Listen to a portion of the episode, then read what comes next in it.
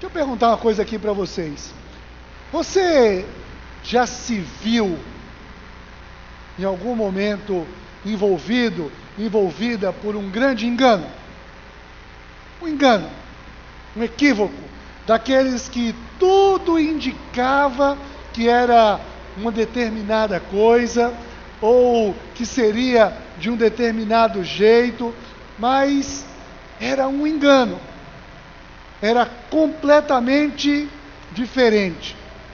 Olha, fala sério. Ninguém gosta de ser enganado. Ninguém gosta de ser enganado. Eu não conheço uma pessoa que diga assim: Ah, eu adoro ser enganado. É? Existe. Não, né?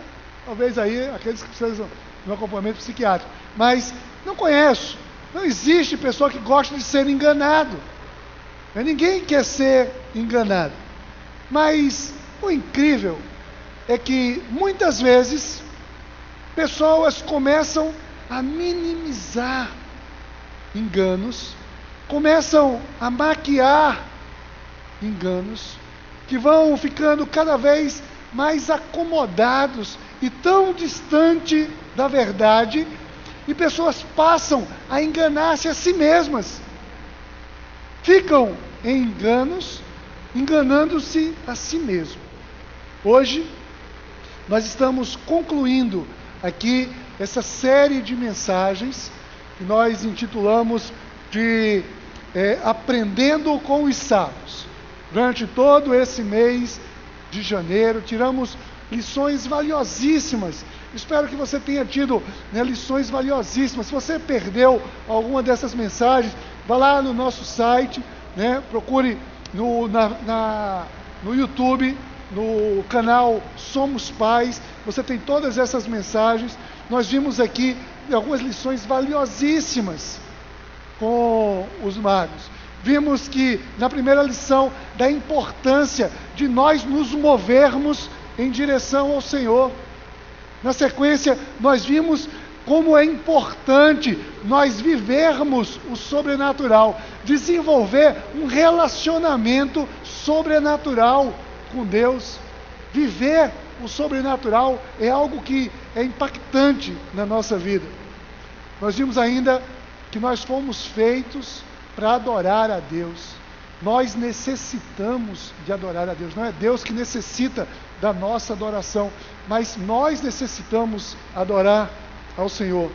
Semana passada vimos aqui a importância de como é, representação, como consequência da nossa adoração, o nosso desejo de dar ao Senhor, de servir ao Senhor com o nosso melhor e não com as nossas sobras. Dar ao Senhor o nosso melhor. Hoje, concluindo essa série, mais uma lição a partir das atitudes dos sábios, dos magos ali no Oriente. Nós vamos ver a quinta lição. E a quinta lição é: fuja dos enganos. Fuja dos enganos. Né? Fuja dos enganos é a nossa lição. Os magos, eles estavam ali a um passo de serem enganados por Herodes. Herodes tentou ali ludibriá-los. Herodes se fingiu de bonzinho, chamou os magos em particular, né? começou ali a cercar eles, perguntou coisas a eles e disse: Olha, eu quero adorar ao menino também. E os sábios, orientados pelo Senhor, é o que diz a palavra, eles fugiram do engano. Olha o que diz o último verso desse texto que nós lemos: diz assim: E tendo sido advertidos em sonho para não voltarem a Herodes, retornaram à sua terra por outro caminho. Retornaram por outro caminho. Vamos orar. Pai, em nome de Jesus, nós estamos diante da tua palavra, diante do teu cuidado. Ó Pai, uma palavra que é viva, que é eficaz.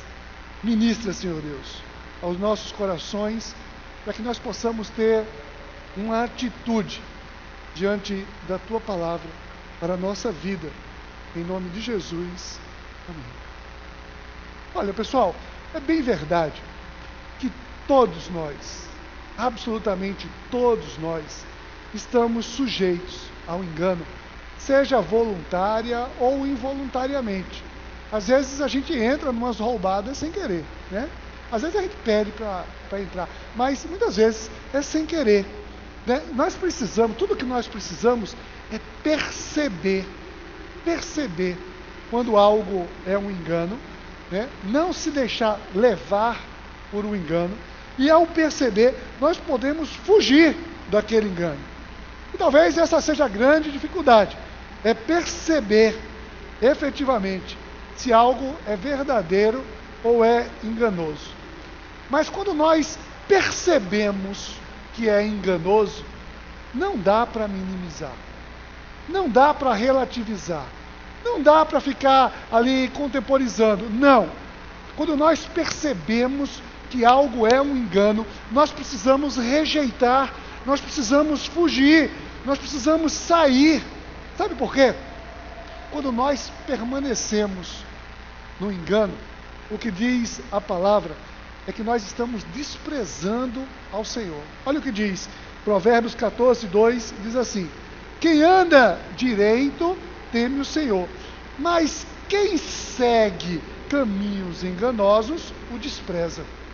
Quando nós permanecemos seguindo caminhos enganosos, nós estamos desprezando o Senhor, é o que diz a palavra. A maioria dos enganos que as pessoas escolhem seguir se dão geralmente por não estar enxergando a dimensão das consequências.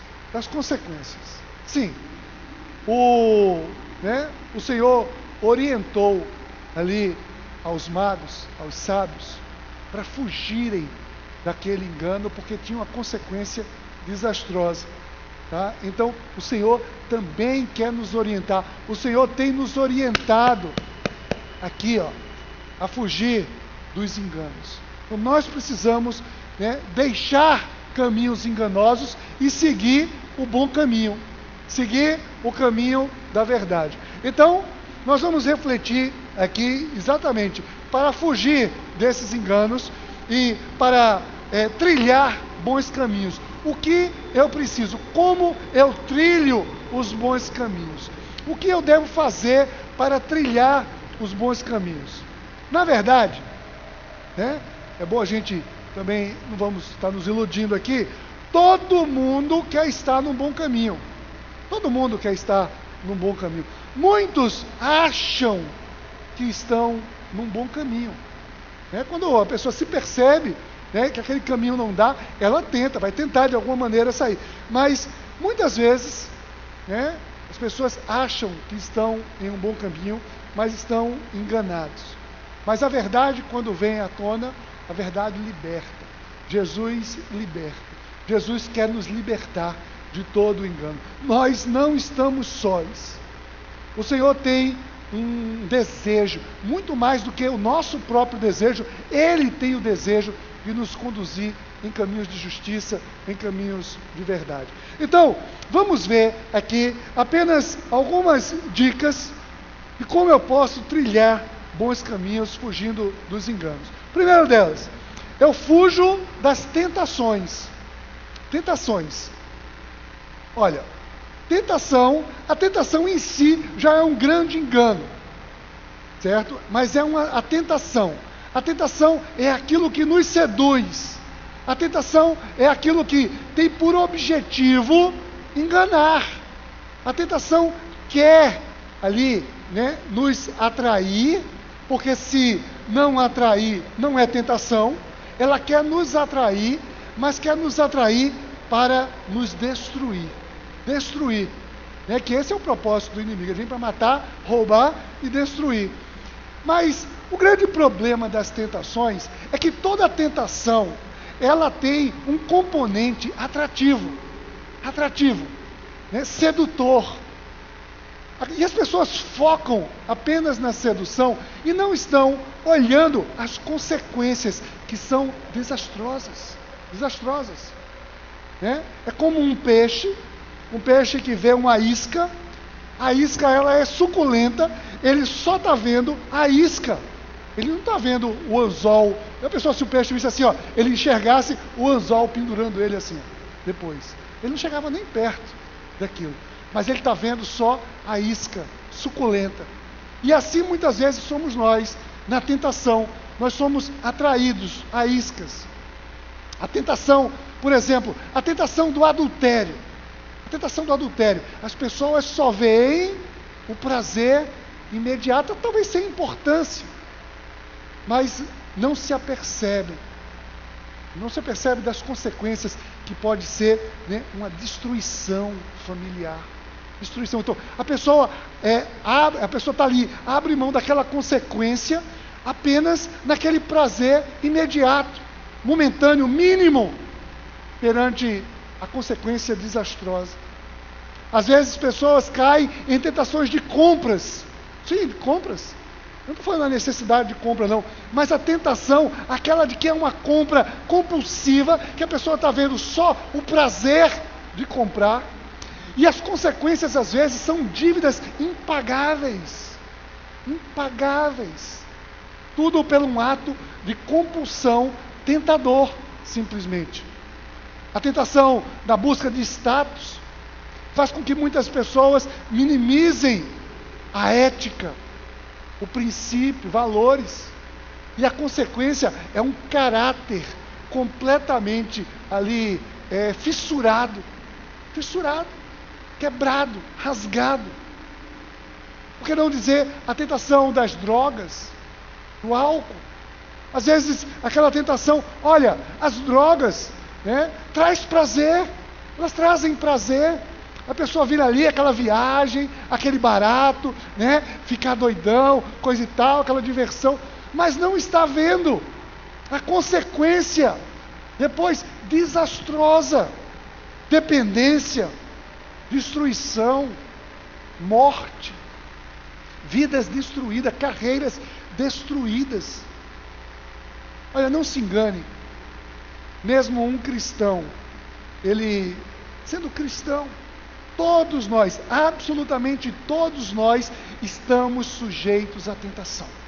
Tentação é uma coisa que vem para todo mundo, todo mundo. Vem justamente na nossa fraqueza, vem para nos tirar a paz, vem para nos seduzir e destruir, sempre. A tentação, ela vem e ela causa depois opressão, ela vem impedir. Muitas vezes a pessoa cai na tentação, na busca de uma liberdade, e a tentação vem destruir, rouba a nossa liberdade, trazendo perturbação, culpa. Nós precisamos fugir de toda a tentação. Isso é o que a Bíblia chama de uma guerra da carne contra o espírito. Nós vivemos essa guerra. Mas olha, deixa eu dizer uma boa notícia aqui. Uma boa notícia. Nós não estamos sós na luta contra a tentação. Você não está só na luta contra a tentação. Olha o que Jesus disse. Jesus disse assim: Vigiai e orai, para que não entreis em tentação. O espírito, na verdade, está pronto, mas a carne é fraca. Olha, Pessoal, eu quero destacar aqui, eu quero que você preste atenção numa coisa. Né? Quando Jesus diz que a carne é fraca, isso não pode ser uma desculpa nossa para pecar. Não, não pode. Alguns dizem, ah, a carne é fraca, então é impossível. Não, isso é um engano, isso é uma mentira. Jesus está dizendo sim, que a carne. Aí a pessoa diz assim, ah, eu fiz de tudo, mas eu cedi porque a carne é fraca. Não, nada disso. Jesus não está aqui passando a mão na cabeça dizendo assim: olha, pode pecar porque a carne é fraca. Não. Jesus, ele disse aqui que nós podemos ser vencedores diante da tentação, mesmo tendo uma carne fraca. Agora, ele propõe aqui, sabe o que? uma parceria. Uma parceria. Você e Deus. Uma parceria. Uma associação aqui. É uma sociedade. Ele já quer vencer a tentação? Venha para a parceria. Essa parceria aqui. Você e Deus. Né? Nós precisamos é, entender definitivamente. Quando ele chama aqui tá, essa vitória né, como sendo uma consequência de uma atitude nossa com uma atitude divina. Quando ele disse vigiai e orai para que não entreis em tentação, observe, ele está dizendo aqui: vigiai, vigiai, vigiai é uma atitude de quem? Nossa. Nós precisamos vigiar, nós precisamos estar atentos. Vigiai, Jesus disse.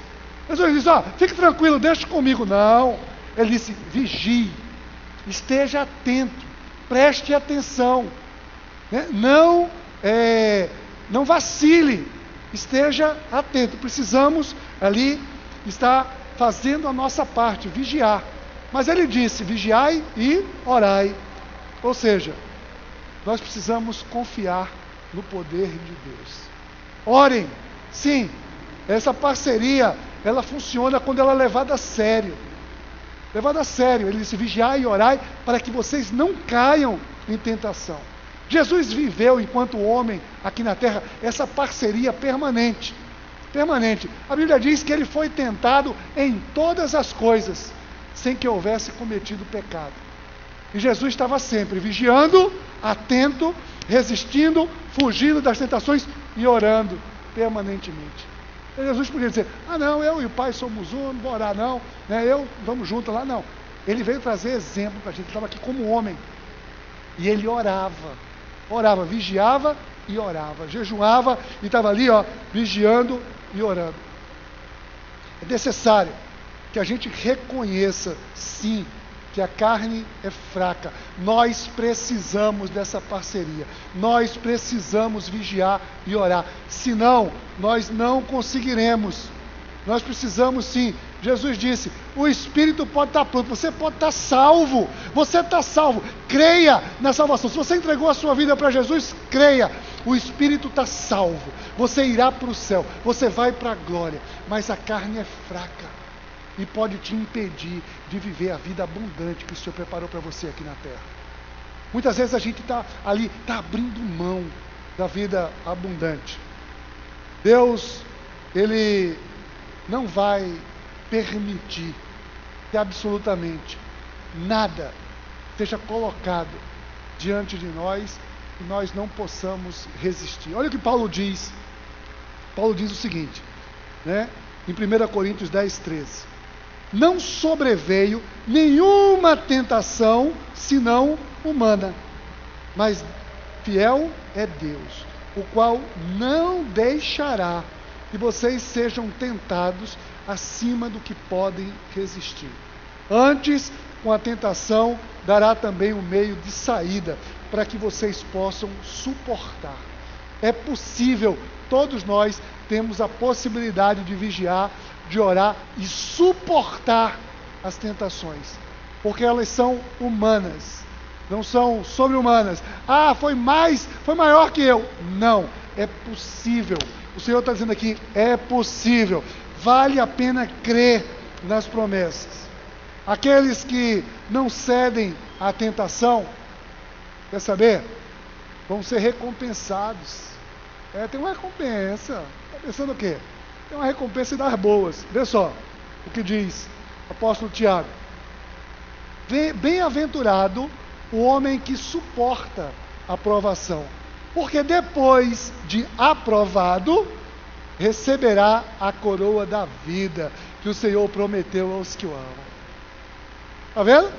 Ou seja, você vai receber a coroa da vida depois de aprovado. Aprovado. Você resiste, será aprovado. Então, fuja de toda tentação. Não minimize uma tentação. Mas, segundo lugar, para trilhar bons caminhos e fugir do engano, eu fujo da aparência do mal. Fuja da aparência do mal. Fuja da aparência do mal.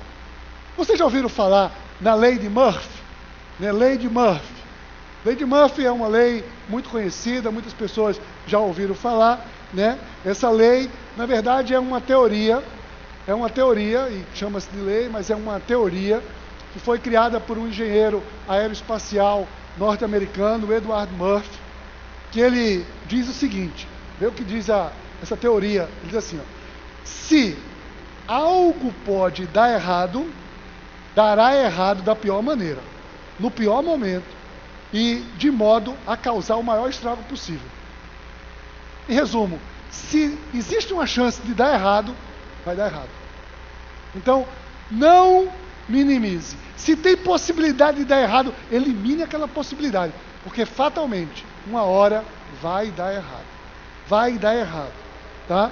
Então, nós não podemos estar minimizando a situação. Se não for a melhor decisão, se não for a melhor atitude, se não for o melhor caminho a tomar, né? E se pode trazer alguma consequência trágica, é melhor que você fuja dela. É melhor que fuja.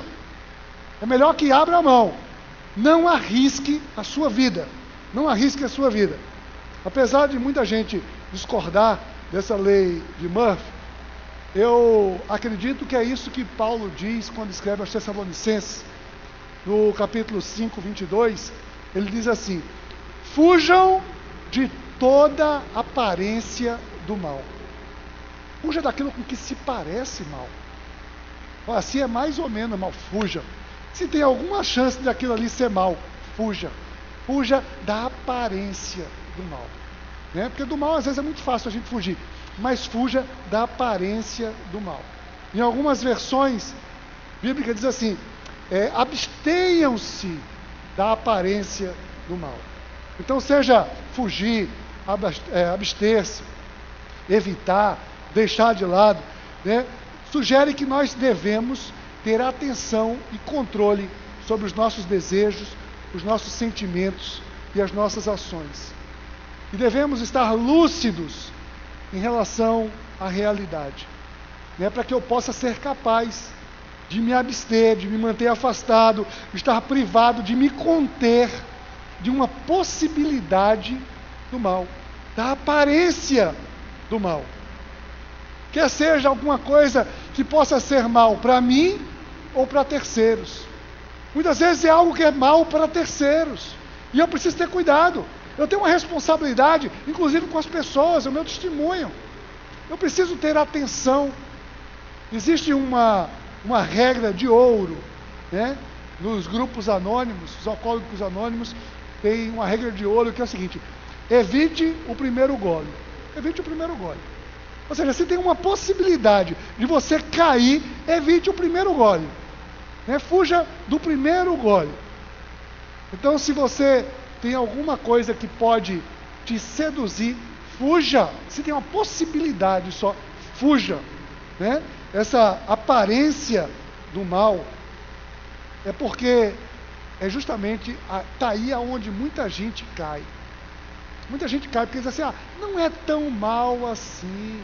Está parecendo mal, mas não é tão mal assim. E as pessoas vão ali minimizando. Né? Então, não é nenhuma novidade dizer que a aparência do mal, ela nunca vai ser feia. Uma isca nunca será não atrativa. Né? Então nós precisamos entender que a aparência do mal, às vezes ela é linda, maravilhosa, mas tem cheiro de mal. Então, assim, isso aqui tem cheiro, tem possibilidade de dar errado. Fuja. Fuja dessa possibilidade. Às vezes é uma dose de autossuficiência, né, de arrogância, que nos leva ao engano e dizer assim: não, eu me garanto diante disso. Ou então, não me importa o que os outros digam ou pensem, eu consigo. Isso é arrogância. Nós precisamos ter humildade para reconhecer, muitas vezes, que aquilo ali pode trazer um grande mal para nós ou para uma pessoa que está próximo a cada um de nós. Nós não podemos, Paulo chama a atenção, não sermos pedra de tropeço. Olha o que ele diz. Contudo, tenham cuidado para que o exercício da liberdade de vocês não se torne uma pedra de tropeço para os fracos. Então não é porque, ah, eu sou livre para fazer todas as coisas. É. Mas o mesmo Paulo disse, mas nem tudo convém. Nem tudo convém. Eu não preciso né, lançar mão aqui dessa suposta liberdade. Achar que as coisas não são nada demais pode ser uma grande armadilha, tanto para a gente quanto para outras pessoas. Mas ainda em terceiro lugar, para trilhar bons caminhos e fugir do engano, eu também fujo, sabe de quê? Dos caminhos fáceis. Olha, um dos grandes enganos que existe na vida e que muitas pessoas quebram a cara é o tal querer se dar bem sem esforço. Né? Querer se dar bem sem esforço. Tem um ditado que diz assim: malandro demais se atrapalha. Né? Malandro demais, é muito malandro. Malandro demais, vira mané. Né? Assim, ele vai com tanta malandragem, né? com tanta sede ao pote, quer se dar tão bem, né? sabe, o conto do vigário, só cai porque quis ser esperto demais. Está vendo que o negócio ali não está bom e vai querer ser esperto demais. Então, a gente deve fugir desses caminhos fáceis demais, né? Então, fugir do engano, do ganho fácil, vai nos preservar de quebrar a cara em muitas situações.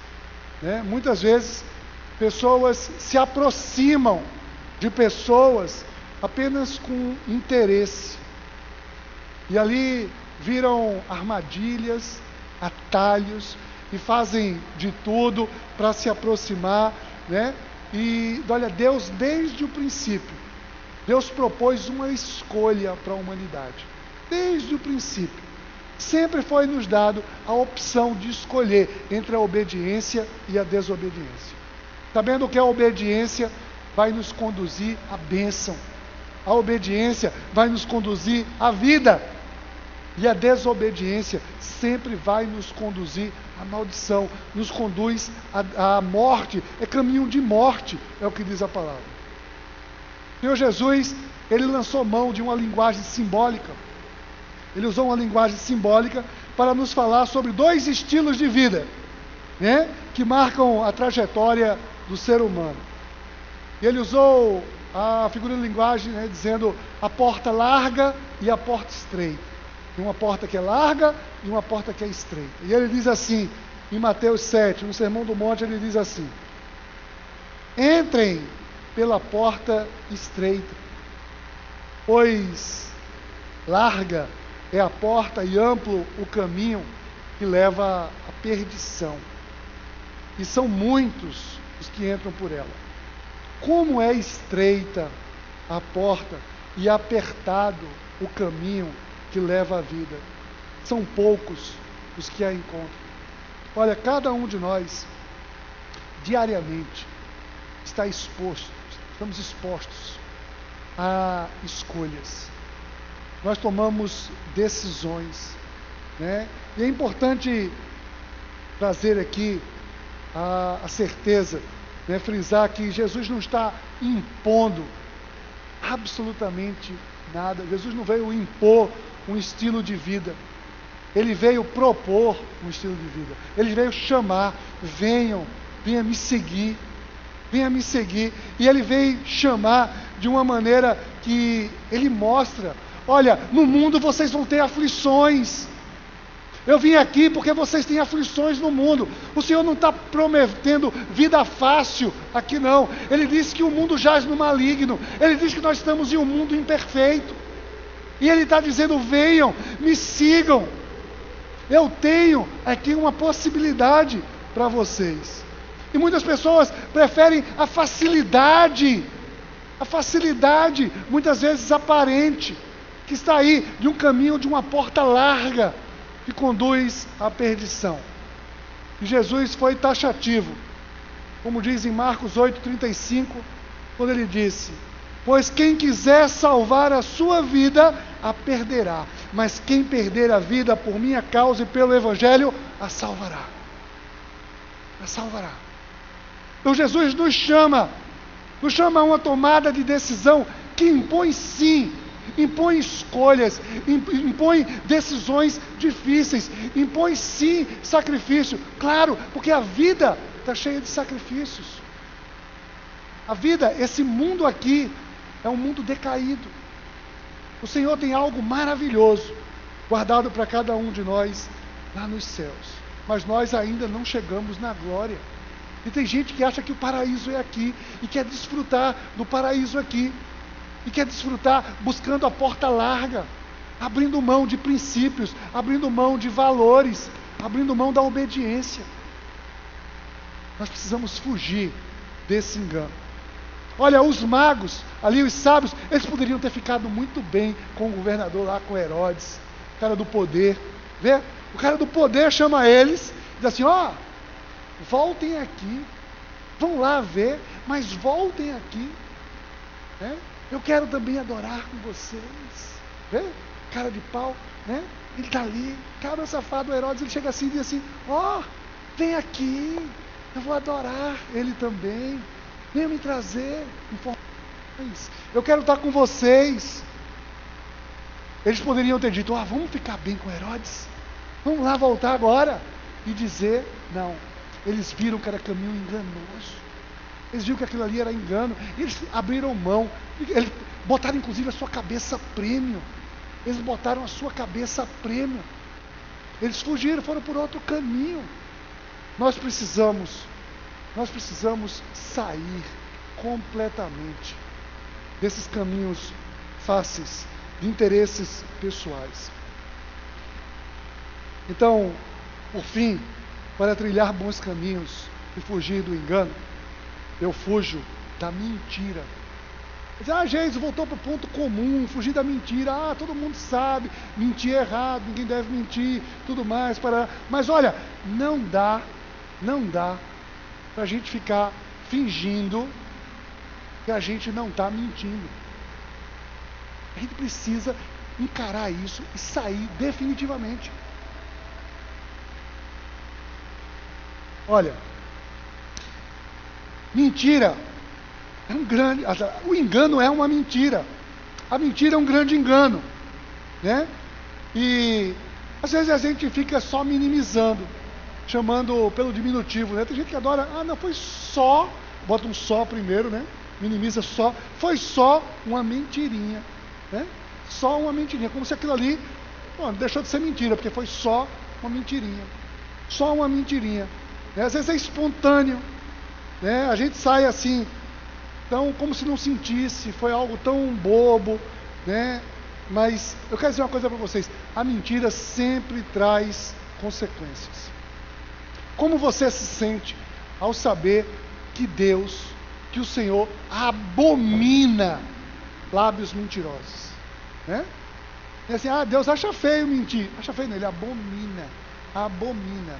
Olha o que diz Provérbio 12, 22, assim: os lábios mentirosos são abomináveis ao Senhor. Abomináveis. Né? Por mais que seja uma mentirinha, aquilo ali vai trazer consequências. Você já viveu a experiência de eventualmente né, cair na esparramela lá de mentir e depois precisou uma outra mentira e ficou tenso em, tensa e na possibilidade daquilo ali vir à tona. Né? E as consequências às vezes são muito pequenas de uma mentira. Às vezes, né, as consequências ali, quando mente ah, mentiu para um professor, mentiu para o pai, mentiu para o chefe. Então, às vezes, aquilo ali vai trazer uma consequência simples. Só talvez uma vergonha, né? vai trazer ali uma bronca, pode trazer um castigo, mas pode ir aumentando, pode trazer uma demissão, pode trazer né, uma destruição, vai trazendo e pode ser coisas, né, tem diversos graus de consequências. Mas preste atenção, qual é a consequência de quem escolhe, quem ama a mentira, quem tem a mentira como um aliado. Olha o que diz a palavra de Deus em Apocalipse 22, diz assim: Bem-aventurados aqueles que guardam os seus mandamentos para que tenham direito à árvore da vida e possam entrar na cidade pelas portas. Ficarão fora os cães e os feiticeiros, e os que se prostituem, e os homicidas, e os idólatras, e qualquer que ama e comete a mentira. Olha, já pensou, essa consequência aqui é maior do que uma bronca, não é não? Essa consequência aqui não está muito afim de encarar, não. Não é só uma vergonha que a gente vai passar. Não é um pequeno castigo, é ficar de fora. A gente vai ficar de fora aqueles que amam e cometem mentira. Herodes. Herodes tentou usar de uma mentira. Herodes foi usar ali de uma mentira, e eu tenho convicção de que os sábios perceberam. Perceberam. Né? Às vezes a gente, sabe como é? A gente percebe quando uma pessoa está mentindo. Eu acho que eles perceberam, eles, pô, esse cara não quer adorar coisa nenhuma. Aquilo ali deve ter incomodado os sábios de uma maneira. Eles deviam estar tão incomodados, tão incomodados, colocando aquilo ali diante de Deus, colocando diante de Deus. Sabe o que aconteceu? Deus ouviu o incômodo deles, a oração deles e disse: Olha, eu quero dizer para vocês, vão por outro caminho, vão por outro caminho. Ali é um engano na vida de vocês, sim. Muitas vezes pessoas né, saboreiam a mentira, tiram proveito da mentira. Mas olha o que diz Provérbios 20, 17: Saborosa é a comida que se obtém com mentiras, mas depois dá areia na boca. Areia na boca. autossuficiência, meu irmão, minha irmã, nos empurra para o engano. Nós precisamos fugir do engano pela convicção de que isso é melhor para a minha vida. Nós precisamos depender do Senhor. O desejo de cuidar de si, às vezes, é baseado no medo. Medo, sim. Autossuficiência, às vezes, é consequência do medo. Quando nós temos medo de confiar totalmente em Deus, nós confiamos mais em nós do que em, em Deus. Nós achamos que Deus talvez não seja capaz de saber o melhor para a nossa vida e nós vamos por nós mesmos. Os sábios, eles não ficaram seduzidos por Herodes, eles não ficaram acomodados pelo caminho que eles conheciam. Talvez, aqui a Bíblia não diz por onde eles voltaram, mas talvez eles precisaram dar uma volta muito mais longa do que passar por Jerusalém. Eles precisaram de uma, uma, uma, uma volta enorme ali, mas eles obedeceram à direção do Senhor, que disse: voltem por outro caminho, voltem por outro caminho. E eu acho que essa é a grande necessidade que nós temos, é de ter sabedoria de quando é o engano. Quando algo é um engano. E se você tem receio, se você diz, ah, muito bom, Jesus, ah, legal. Sim, e quando é que eu vou saber que é um engano? Tem uma dica aqui, o apóstolo Tiago diz para a gente, né? só entre a gente aqui, só entre nós, vê, ele está dizendo assim, ele diz assim, ó, se algum de vocês tem falta de sabedoria, peça a Deus, que a todos dá livremente, de boa vontade, e lhe será concedido. O Senhor dá a gente a sabedoria para que a gente possa obedecê-lo. Vê que maravilha? Isso é a graça de Deus. Deus dá para a gente. A gente pede a Ele, Senhor, eu não estou conseguindo sabedoria. Eu não estou conseguindo discernir, eu não estou conseguindo obedecer, não é porque eu não quero, não. É porque eu estou meio, eu sou assim, eu sou limitadozinho, Senhor. Eu estou aqui, eu não estou conseguindo, não. Né? Aí ele diz o seguinte: peça, peça, peça e vai ser dado a você. O Senhor dá livremente. Agora, eu tenho dito sempre, a maioria das coisas que a gente precisa saber já foram ditas. Já foram ditas. E a gente sabe. E muitas vezes nós entramos no engano por desprezar aquilo que já foi dito. O Senhor já disse: não faça isso. E nós fazemos. O Senhor diz: não vá por esse caminho. E nós vamos. O Senhor diz: não pense dessa maneira e nós ponderamos dessa maneira. Meus queridos, minhas queridas, hoje nós estamos concluindo aqui essa série de mensagens. Que não fique apenas uma série que ah, foi algo que foi dito, ah lá, a palavra de Deus, tudo bem, beleza, a vida continua, vamos em frente. Não, a proposta é que isso sirva de lição para cada um de nós. Que nós possamos ter essas lições. Então, como nós vimos aqui, né, essas lições com os sábios, os sábios que se moveram em direção ao Senhor, mova-se, mova-se em direção a Deus. Saia da inércia, vá em direção ao Senhor. Os magos seguiram o sobrenatural, eles vivenciaram o sobrenatural, e foi o sobrenatural que os levou a Deus, a estrela. Creia no sobrenatural, viva o sobrenatural, busque o sobrenatural na sua vida. Eles foram atrás do Senhor, seguiram o sobrenatural para adorar ao Senhor. Nunca abra a mão de adorar ao Senhor. Adore ao Senhor com todas as suas forças, com toda a sua, né, a sua alma, com toda. Né, o Senhor diz: ame o Senhor, o seu Deus, de todo o seu entendimento, todas as suas forças, com toda a sua alma. É para amar o Senhor acima de todas as coisas. Adore ao Senhor. Os magos levaram ouro, incenso e mirra, e nós precisamos levar sempre o nosso melhor ao Senhor. Os sábios fugiram do engano, e nós somos convidados a também ouvir de Deus e fugir de todo engano. Viva o melhor de Deus na sua vida. Viva a vida em abundância que o Senhor preparou para que você possa viver. Vamos orar? Pai, em nome de Jesus. Ó oh, Pai, nós queremos te agradecer, Senhor Deus, porque é o teu amor que nos alcançou antes de nós te amarmos. Ó Senhor Deus, é a tua misericórdia que vem em nosso favor, mesmo sendo nós merecedores de toda condenação. A tua graça, Senhor Deus, vem nos presentear, mesmo nós sendo indignos.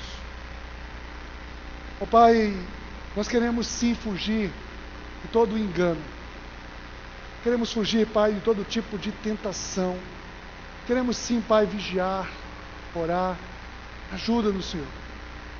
Ó oh, Pai, nós queremos deixar toda a aparência do mal, não queremos minimizar o pecado, o engano. Ajuda-nos, Deus, a fugir de atalhos e caminhos fáceis. E, sobretudo, Pai, livra-nos de toda mentira. Nós queremos seguir a Jesus. Jesus que é o caminho, que é a verdade, que é a vida. Obrigado, Pai. Obrigado porque tu não nos deixaste só. Nós não estamos sós, nós temos teu Espírito Santo que nos ajuda na caminhada. Hoje até a eternidade.